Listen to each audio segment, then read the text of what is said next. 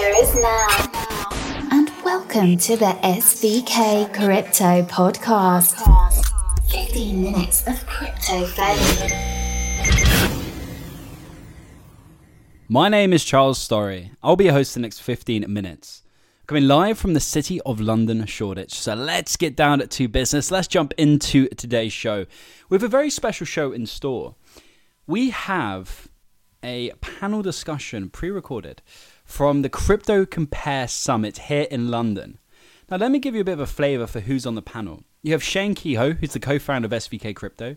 You have Ami, who's the co founder of Spice VC, one of the world's first security token focused VCs that actually themselves have a security token.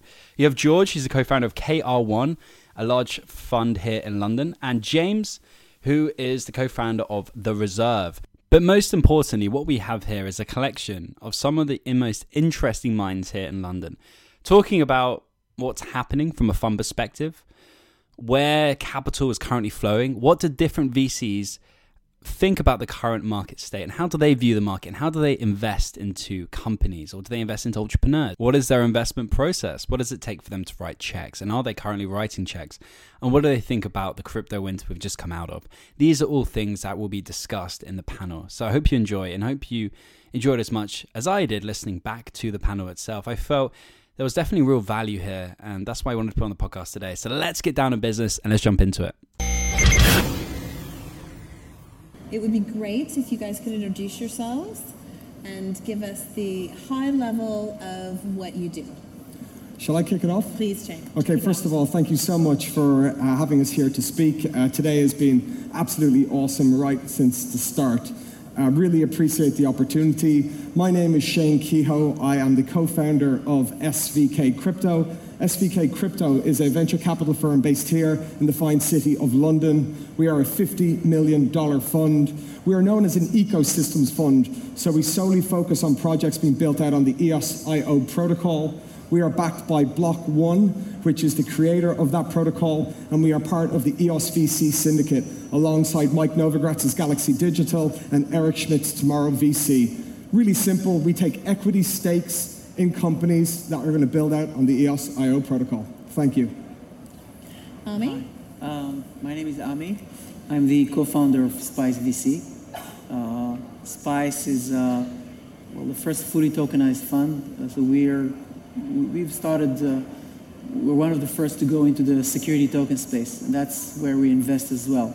Okay. So we made 12 investments, in most of them in the security token space. Um, and I'm now working on a new project also in security token Definitely going to ask you about that. Okay. George? Hi everyone, so I'm George McDonaugh. Um, I started the company uh, with my co-founder in early 2016. Uh, so we were one of the first token uh, investment companies in the world. We were set up specifically to allow uh, investors access to the crypto economy um, via a publicly listed share. Um, so we are a listed company on one of the London uh, uh, markets called the NEX. We have one of the longest uh, portfolios uh, uh, in the space in terms of in terms of active investment, and um, and yeah, so uh, we've had we've had a, a, a, great three years. It's been it's been great fun. Um, so yeah, that's us. Awesome. And last but not least, James. Thank you. hi everyone. I'm James Roy Poulter from the Reserve. Um, we were initially an advisory firm focused on helping traditional venture capitalists, investors, family offices understand what was actually happening in this space. Um, that's matured as the market has changed from a marketing driven way that you raise capital in this industry to a more traditional way where um, some of the, uh, the, the small investments that we've made off our own balance sheet over the last couple of years, we've stepped in at the kind of Series A, Series B stage, and we're now a uh, uh, regulated with the FCA to manage and arrange deals and securities and actually help those companies access the very, very distributed set of capital that's interested in backing the best management teams um, in this space. I mean, there are not that many funds uh, in, in London that are actually writing checks into this. Uh, so it's, it's, it's difficult as an entrepreneur, but very briefly, yeah, small funds helping later stage entrepreneurs raise capital. Okay. So we're supposed to today talk about how, how do you get funded? I got a cool project, I got a great idea, I need some money. How do I get you to give it to me, right? But I want to back up for just a little bit. So it's Tech Week in London this week, um, and a stat came out that said that out of all the unicorns in um, Europe, um, most of them are here in the UK. I think we've got 17 or 19, you know, tech unicorns in the UK versus 22 in Silicon Valley. So, you know, Europe is really heating up. Um, you know, where, where is that investment coming from? Um, where, you know, how are you assessing talent? Um, you know, what projects are interesting to you? How do we create more unicorns? So I want to kind of cover all of that um, in 20 minutes. but I guess let's start first with um, I've got a cool idea, I've got some really cool tech, um, I need some funding. Let's take ICOs off the table, okay? So if we're just looking at straight VC investment, um, what's more important, the tech or the team? I'll kick it off. Um, you've come to uh, me with the question, we've got a cool idea. Great. So what? So does everybody. Right. I'm not interested in cool ideas. I'm interested in businesses over the long term and not necessarily how you're going to generate revenue because without revenue, you don't have a business. Yeah. It's what can we Well, bring. some people do. They do. Some people but there has to be some type of monetization in the future. Out of that, are you're just generating further Series A, B, C, D, and constantly getting your rounds to increase in value, which will actually end bad because at the end of the day, the business won't generate the cash flow in order to sustain the business. So roadmap is important to you. Of course, roadmap's important. The project's like, important. Absolutely, and, and I'm not interested in a pipe dream. Like, I'm giving you my hard-earned cash. I'm giving you investors' money, right? I have to manage that capital correctly. That's how I get judged, remunerated. That's that's that's my baby. I have to go out and find businesses that will be better than anybody else and that have an understanding, an execution, an idea, a tech, and that will work day and night to make that happen. And even then, it's still one in 10. Even then, the failure rate in VC is still really, really Sure. high. Business is tough. So don't come to me with a dream. Come to me with a very well thought out business with an examples of how you've executed in the past in a market which is timing. Because when you look at different businesses, you can have the best business, but if the tech's not built out or if the adoption's not there, it's not going to happen. It's all about market timing with the right team at the right place with the right tech. But more importantly, it's not just about allocating capital. It's not just about putting money into the deal. Everybody's got money. All money is not equal. It's about what else we bring. As venture capital guys, we have to bring an enormous amount of value to you. The exchange is both ways. Yep. So when you're picking a VC partner, don't just chase the books. Don't just chase that.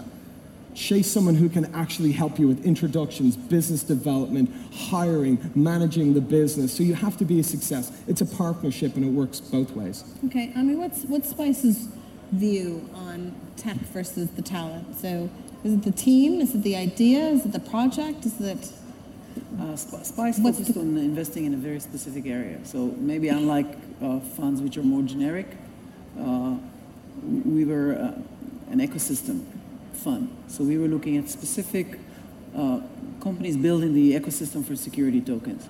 So we basically mapped up the area of what security token is, you know, the blockchain level, the application level, the support around it, everything around security token, what needs to be built. And, and actually, when, when we started, most of it wasn't built, and still most of it isn't built. so? what, do, what do you do? so when you're looking to invest money, you have an idea very specifically where you're looking to invest. we have, we have money. general we have general Do you build direction. it yourself? Well, we, we, we did build a company ourselves uh, to begin with, uh, Securitize, uh, which is a very successful company in the market. But the other 11 companies in the portfolio we didn't build, we actually invested in. Um, I, would, I would say this in, in, in connection to, to what you were saying. Uh, f- for me, the team is definitely the, the, the number one uh, element. Now, the team comes in with a, with a direction that is the right direction and with the right concept. And you know you can see execution at the beginning of a product. Usually we, we invest early enough and as an entrepreneur i know that the, the actual product is going to change uh, at least three or four more times until you actually reach it and they will throw it away and start again. So and they will pivot and they will move but i want to see that the team is there with the passion. I want to see that they're chasing me. I want to see that they're grafting. I want to see them in the market everywhere i go uh, every person i talk to i want to hear hey this guy called me and, and, and you can see those people, and you, you can see those people that are, are uh, real mover and shakers and, and hungry, you can see them operate in the market. While you can see on, on another company, you can see somebody comes to you and they, and they pitch you, and it's boring, and then they go and they, you never hear from them, and you never hear their name again in the market. So you know we won't, we won't invest in people like that. So, George, same question, Tucker Sure. team. These guys have kind of covered quite a lot of that. So, what is that special thing when somebody comes in? Is it the person? Is it the idea? Um, I think I think it's it's it's definitely you know when we look at projects at KR1, it's definitely team first. Uh, um, I, I think that fr- from from the early days, Let me let me just interrupt you. Break Yeah. that down. So, what about the team? Is it their so it- demonstrated subject matter expertise? Yeah. Is it they've had a grown-up job before? Is it that they're Yes, you know a, yes. a genius? That's all part. That's all part. A boy wonder? No, well, that's that's all part of it. Um, I think I think in, in, in the early days there was the sense that you know, and it's true that the developers were the magicians that were building this stuff. I mean, you know, all, all the all the exhibit all the exhibits and the chatting and all, and, and all these things that come with these these events. It's it's the it's the people who are coding. You know, the the the, the, but, the, the but key do they people. know how to run sound businesses? No, no, not not not not not not necessarily, not necessarily. Um, but that's and that's where the team comes in, right? So so so you over time you begin to get a sense of the network and where the credibility is in this space. Uh, the people who have uh, uh, performed before and delivered before before. Um, and also have mutual respect amongst their cohort of other people. And, and so, what we did right at the beginning was say, okay, let's get a, a group of developers that we trust their opinion, right? Because they know how to look at this space, they know how to see what's coming, and because the space is still so small, their, their opinion was, was, was, was well, carried a lot of weight. And so when we came to look at teams, it's almost as much as mapping who these people are against the rest of the network that we've created. Um, and that gives us a sense of, of, of where they've come from and what, what they could do again, what they could do again. And then the, you know, the idea and where they fit into the ecosystem comes next. Because of course, over time, and crypto knows this better than anything, pivoting is, is a key aspect of what's happening. You've seen something, everything's running at 1,000 miles an hour. So by the time you started something, you might be redundant. That particular project that you were trying to do is, has been done somewhere else. Uh, uh, and, so, and so it's the team that, allow, uh, that allows you to overcome those, those areas and end up with, with something that adds great value to the community as a whole.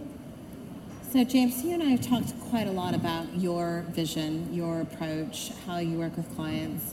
You've shared with me in the past about, you know, it's absolutely person first. You know, you've got to fall in love, and then you just run around together and you do this project, you know, together. It's a partnership. So, you know, tell me a little about that and, and, and what makes you fall in love? Like, what's the spark? Sure. Don't get romantic now, James. Don't get romantic on me. Don't do that. So look, I think it takes time. So it's not quite love at first sight, if we were to, to use the analogy. I think if we look at the companies that we have invested in and we have our reputation behind at the moment, you know, it's taken us probably on average a year uh, from, from meeting them to get comfortable, but we're typically identifying them much earlier than most other people. Um, and I think that, you know, if we were to, How? well, I think that if you look at the reserve, um, and again, before we were investing and before we were broking, we were advising, and we had a network of you know, hundreds and hundreds of funds and, and individuals, high net around the world that were interested in this space. And we got a reputation with them for understanding how this space works, for being right, you know, visibly right on stage and in writing. Um, and, and basically that's allowed that's meant we've had a, an incredible deal flow sharing network and people seek us for opinions very very early, early on we also have a 30 person strong uh, venture scout network that are all under contract with us that are all incentivized to send the best deals that they come across to us um, we see an awful lot of stuff like if you look at the you know, for, I reckon we probably see three to four hundred things that float through our team before something that we actually we actually back. And like, but when we actually do that, I think there's a reality looking: is it is it team or tech? Well, if we were being realistic here, um, what it is is who else is investing in the round. Like there are very, very, very few leaders in this space. Uh, most people do not understand the technology, do not understand how you create value in this space, and are just followers. And so, as entrepreneurs, you need to work out, okay, your team needs to be, okay, who is that lead? You know, who is that person that is going to is going to take the leap of faith and, and come alongside you? And I think like we want to do a better and better job of, of doing that, and it make meaning more when we do step it alongside someone. Um, but I think for us, when we do commit to someone, it is it is an absolute commitment. And we talk about alliance alliance, execution, and perspective in decentralized futures. And like alliance is a really key word for us. Like when we commit to someone, we are, I mean, we will give absolutely everything and, and we, and we'll do everything that we can. Um, I think also for us is like we genuinely care about the space. Like, like we believe that the technology that we are building as a community is unbelievably important. Um, and I think that comes with a lot of responsibility. And, and, and, and I think the final thing I will say when it comes to team is that um, you know, you really have to think. I think there's a investors in this space need to step up as well and play a more active role, particularly at the board level, um, as part of that team. I think if you were to look, you know, we talk a lot about governance as a community, and like we're trying to, how do we govern this world or govern a, a de-sovereign money? Like we can't even govern a company. Like mm-hmm. it's genuinely appalling. Uh, and, and so I think that that's that's part of making that the, the, team better around is, is more than just a couple of engineers. It's uh, it's, it's leadership from the investment community as so, well. Yeah. So segue for me into my next kind of question around coaching, development, sitting on the board, steering the ship what is the responsibility that you have? Obviously you know you want to return on your investment. You're vested in ensuring the success of the firm. Um, but i do i do see lots of great ideas and lots of really smart people um, that don't necessarily know how to execute. So an idea is one thing. Execution is completely another it's all right? about execution. It is all about execution. 100% you can have as many ideas as you want but unless you can execute it unless you can get traction unless you can build it You've got so pipe how, dream. how do you specifically, how do you guys help coach, mentor, introduce, lead, champion? Like, what's the role for you guys when you finally do identify those projects you want to invest in I, I think to ensure their success? I think it's very similar to, to what James has said. It's, it's all the above, all the time. Like, you're having a relationship.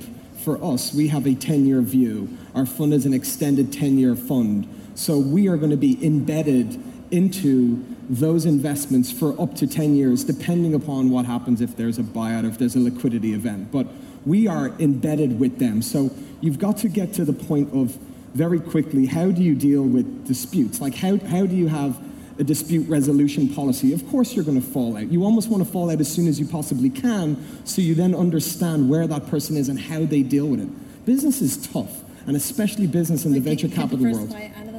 Yeah, and that's okay. We're, we're mature with our, with, our, with our investments. We understand that things always don't go that way. But you really have to realize that the person has, and I think as two of the gentlemen said, determination, passion. It's so important because sometimes stuff's going to, going to go away, sometimes it's not. You're going to have setbacks. It's the way life is. It's how you deal with those setbacks that makes you have that determination, that grit, and that execution. I think for us, depending upon whether we're investing in seed to Series D, depending if we're investing in a, a, a, a a $2 million round to a $30 million round. It depends, of course, who else is in those rounds with us. We've invested just recently with Kleiner Perkins, we've been with Galaxy Digital, we've been with Google Ventures, uh, we've been with Linden Labs, Block Tower Capital. So each of those firms all bring something massively different to the table. I think we try to help out as best as we can. We're certainly not experts. We certainly don't have the deepest pockets or the longest track record, but we're really, really, really focused on building out the community. That's what we really pioneer. We own the home turf of London, and we go to, to each and every investment and bring them into our community and help out at each and every point. And by the way, seats on the board, absolutely. Uh, advising on hiring, absolutely. Helping with corporate strategy is an absolute must, and each and everything along the way. As long as you have that relationship with the, the, the in, investor or investment, then we're all in. And you have to be, because it can never be a situation where you weren't committed, and because of that, the investment failed. It can never be on you. We're all in 100%. I'm, uh, I'm a little different. I think it's a, it's a matter of style. Um, I think that uh, uh, as an it's investor, absolutely a matter of style. Yeah. And I think that's what I'm trying to get to here. Yeah. Is that there's not one flavor of partner or money or VC, and it's important to. I'll stick with the love analogy. You know, you you you need to find your match. Yeah. Don't get Right, romantic so- on me now. so- Don't get romantic. So my, my view is, and my, my, what I try to do is to help as much as I can, but not not overdo Oversteer. it. Not oversteer. Not over, I mean, the entrepreneurs are there to do it. If they can't do it themselves, they're not going to do it by me uh, doing, uh, you know, a few pushes. But I want to help them as much as I can, mainly with connections, with uh, ideas, with uh, feedback, uh, anything that they ask. But I'm very much aware, as a former entrepreneur, that an entrepreneur today, that if you have a VC that invested in you, if they pick up the phone and they tell you to meet X, you would say yes, and you meet X, even if you don't want to meet them, even if it's a waste of your time. And uh, I don't want to be a time waster as well. So you have to have this right balance of helping when you're needed, and butting out and letting people do their job, uh, and, and, not being overbearing. I think this is a, a very kind of uh, important balance. And sometimes they need you more, uh, especially when there's trouble and they need backup and they can't raise their next round and they need some, you know, uh, some some support. Um, and sometimes they just need you to, to back off and not waste their time. Yeah, um, we're, we're, very similar. Um, I think for us, if you've picked the team correctly, then you can get out of their way. And when they come to you and they need something, then, then of course we're there. I think from our perspective, the most important thing is participation afterwards. So when they've launched their protocol, when they've when they've uh, uh, uh, when they need validators, when they need people to to, to add uh, uh, uh um, you know a resource into into their into what they've built, that's where we should back up our money. So if you look at something like Nexus Mutual, which has this, this, this pool of, of cover around smart contracts, um, they have a, a, a, pool of Ether at the moment that, you know, we, we seed funded them and then we've come back and, and added more funds into, into their pot. Not from an investment perspective, we don't get more tokens or anything like that. We're just seeding their, their, their, their, their pool of, of, of cover for, for smart contracts. And it's the same in the, in the proof of stake world. If you, if you have a, a, a, a protocol that needs validating, ha, ha, you know, learn what validating is, participate in the process of, of, of, getting, of, of allowing these protocols to, to, to, to live and breathe and, and get off the ground once they've actually built them. So we concentrate on that especially. Yeah, I think there's a minimum for every investor, um, or at least I think investors need to start working as a group to understand who's going to be the representative of that group in that in that in that vehicle of just good governance and ensuring good governance. And that doesn't mean meddling or stepping in. It just means like ensuring that founders don't just use the money to buy a yacht or whatever, right? Or like let's I'll work on it for six months and then give up and launch the next project, which just happens like constantly in this in this space. The number of founders that are running five companies and investing in 20 and sitting on six boards is just stupid, right? Like no one gets anything done. Um, but I think, like you know, the example I would give you from the more the angle that we take, and it's why we we've got regulated, is because I mean I think we would probably agree that Andreessen Horowitz and A16Z is pretty good at choosing uh, companies. I think what they've found is that you know they choose they choose early and they provide so much value. I mean they've got all 150 of their investment professionals in the US regulated to help them manage and arrange deals and to work alongside those entrepreneurs. And it's like we look at management teams and actually we, we give the example of, of, of Dusk that we had been working with for about the last year and a half out in the Netherlands and they were trying to raise capital kind of Q3 last year at the worst time of the market.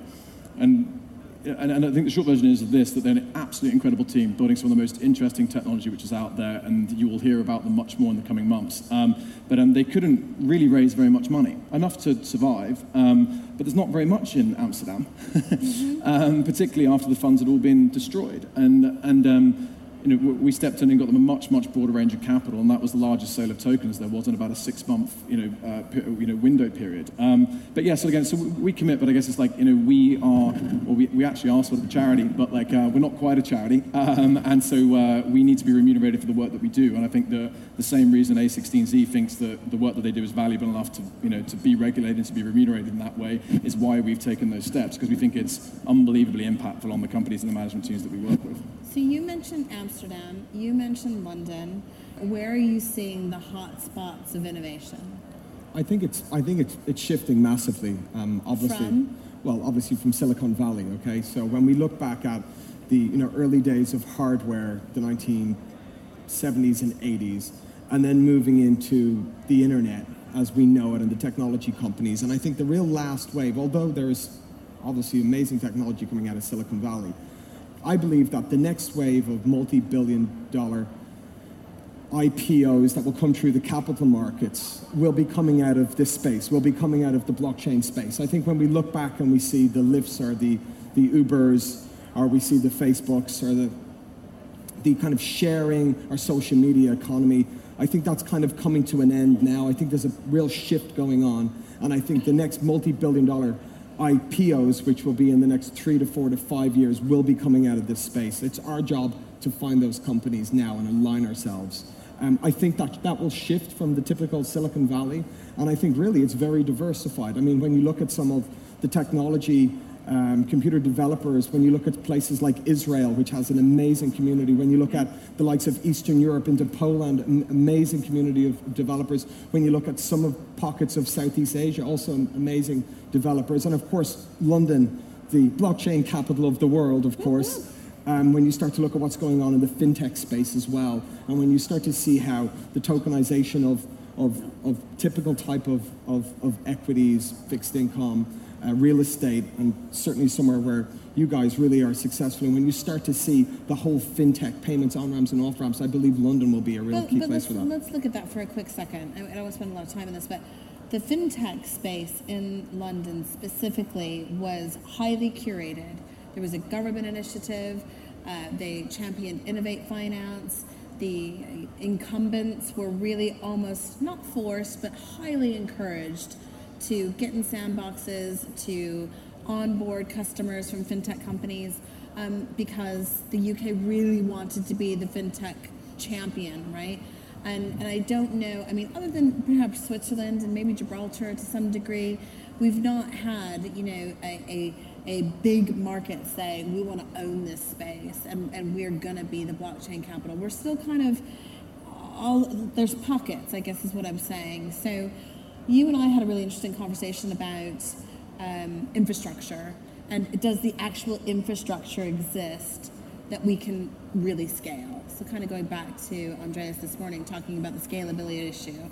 Um, do, do you find that that will impact where these opportunities arise? Definitely. Uh, I think that uh, a lot of the opportunities in the blockchain space are actually moving towards just financial financial business, and uh, and a, lot of the things around blockchain that people talked about that are not financial are taking longer to materialize. Let, us put it this way. So finance and, and, and blockchain, that's it. If we're talking about money, Bitcoin, if we're talking about uh, lending and we're talking about uh, uh, where we are, digital securities, uh, everything is about fintech. And there are mainly two areas in the world where, where you can find a lot of talent and a lot of banks that will work with you. That's in London and that's in New York and maybe a little bit in you know places like Singapore and Hong Kong. But London and New York are two major hubs uh, for this thing. So I, I'm now. Uh, you asked me earlier about initiating. I'm actually initiating a new company now, and we're building a, a blockchain for security tokens, which is dedicated to institutional investors and uh, to the institutional space. What I would call institutional grade blockchain platform for digital securities. So the people that I'm talking to are either here in London or in New York Okay. pretty much Yeah, it. financial capitals. Fi- financial capitals. And I think that uh, having, we are going to see a lot of growth here in London uh, for this type of businesses. And, and in New York as well. These are the two areas where I think the most, most of this uh, market will, will grow because a lot of the talent is here. Uh, people that are used to be in the banking environment are opening up to this new world. They're getting used to it. We're escaping. Yeah, slowly. You got out you know, alive, did you? Month by month, it's getting better. I'm he- hearing better, uh, you know, and, and pretty much all the banks are now running between five and ten PLCs or, or things like that. So that, that's the situation that I'm seeing right now, and I expect it to grow and accelerate. George, what? Our, our focus is our focus is decentralized applications and protocols. So they spark everywhere. The whole the whole idea is that you get people uh, involved in your project um, all over the world, and I think that's one of the reasons why the, the, the, the VC space in the in the token world is quite sociable because. And it is geographic as well. It's like it's, it's good to have a partner in London and a partner in, in Hong Kong and a partner in Silicon Valley because you can you, you, you can spark these networks um, and, and really that's that, that's what it's all about for us. So it's, it's less it's less about the financial capital world uh, for us. It's more about where the community has taken hold um, for a particular project, um, and and we would we would go to those places. And, and, and, and be amongst be amongst those people if, if, if, if, if there's a particular hotspot um, for, for, for whatever that uh, uh, protocol or application is. Okay. So we're not we're not tied to You're not yeah, not, not jurisdictionally- jurisdictionally tied. No. Tied. James, what about you? Yeah, I mean, I mean, I live on the road um, because we need to be the best talent is all over the world that's working on this space. Um, the vast majority of teams are decentralized in, in, in some form. Um, if you want the world's best talent, you pretty much have to work in that way these days. Um, and the network of capital is very distributed. So yeah, I'm, I'm yeah, constantly all over the place because it because it matters for what we do. So there's no one area that you think is going to be the next Silicon Valley. Isn't that a great thing? Yeah, isn't that a great thing? I, Yeah. I think I think Yeah. I I, think thi- I personally agree. think it's a great Yeah, thing. I totally agree. Um, okay, we're almost out of time. I didn't leave time for questions again. I don't even know if I'm supposed to. I'm really sorry, guys. Um, tell us if somebody has a crappy idea, but they're a super awesome person with a great team. How do they get in touch with you? Uh, you can hit me up across any social media. If you put SVK crypto into Yahoo, Google, or whichever search engine you use, uh, you'll find our website, uh, you'll find our YouTube, you'll find our Telegram, and uh, you'll also find our meetups. We've got a meetup going on next Tuesday night, actually focusing on women and blockchain, and also the gaming space, which we're very passionate about. So SVK crypto, come into our Telegram, you'll find me. No, thank you, Well Julian. done for stepping in. Thank you. Thank you. No, thank you, Well Julian. for stepping in. Thank you. Thank you. What an awesome panel. Um, I think they spoke about a lot of key things there, and there was definitely a lot of different takeaways to have. And it's really interesting hearing other people's thoughts and opinions because you can spend so much time thinking about how you view the space. It's really interesting to talk to others and see how they're finding things in the space. What are they struggling with? How can you help them? And that's what the community is all about. And that's what we believe at SVK Crypto. So listen, with that in mind, that's a wrap. I got to bounce. Thank you for your time and attention as always. If you haven't already, hit us up on our socials, Twitter at SVK underscore crypto. Um, how else can you get in touch with us? Telegram. Telegram is an awesome way to reach myself and the rest of the team. If you type in SVK Crowd on Telegram, you will find us. So st- stay tuned.